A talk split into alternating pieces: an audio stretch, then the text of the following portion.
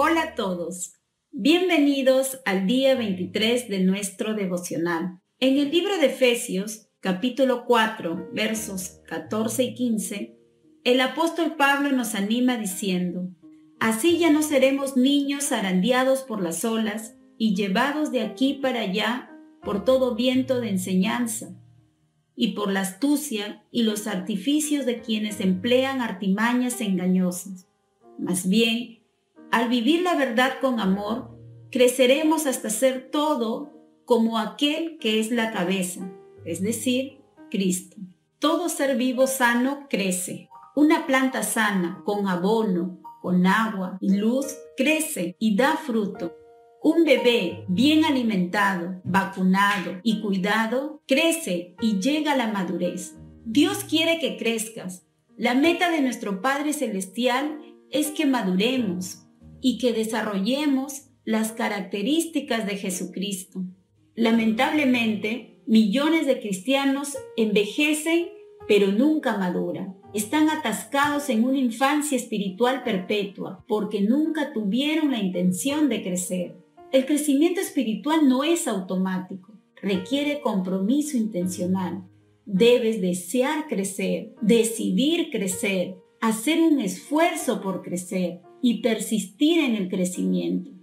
El proceso de convertirnos más semejante a Cristo siempre empieza con una decisión. Jesús nos llama y nosotros respondemos.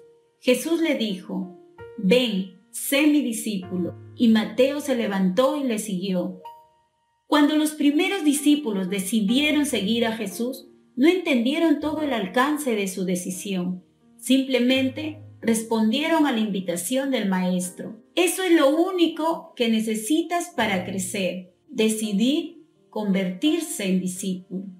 La Biblia dice, lleven a cabo su salvación con temor y temblor, pues Dios es quien produce en ustedes todo el querer como el hacer, para que se cumpla su buena voluntad. Este versículo muestra las dos partes del crecimiento espiritual. El llevar a cabo es nuestra responsabilidad y el producir es el papel que desempeña Dios. Crecimiento espiritual es un esfuerzo de colaboración entre nosotros y el Espíritu Santo. El Espíritu de Dios trabaja con nosotros, no simplemente en nosotros. ¿Por qué? Este versículo, escrito para los creyentes, no se refiere a cómo ser salvos, sino a cómo crecer. No dice, trabajen para su salvación, porque no se puede agregar nada a lo que Jesús ya hizo. Durante un entrenamiento físico, trabajamos, realizamos ejercicios físicos para desarrollar el cuerpo, no para conseguir un cuerpo. Cuando armas un rompecabezas, cuentas con todas las piezas. Nuestra tarea es armar el rompecabezas. Los granjeros trabajan la tierra, no para conseguir la tierra, sino para desarrollar la que ya tienen.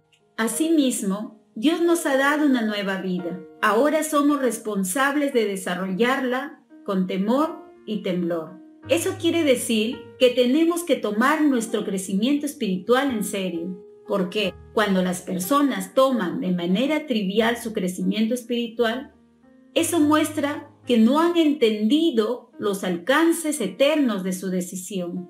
Entonces, para experimentar el crecimiento espiritual, debes empezar por cambiar tu manera de pensar, porque detrás de lo que haces hay pensamientos. Recuerda, llegamos a ser lo que nos comprometemos a hacer.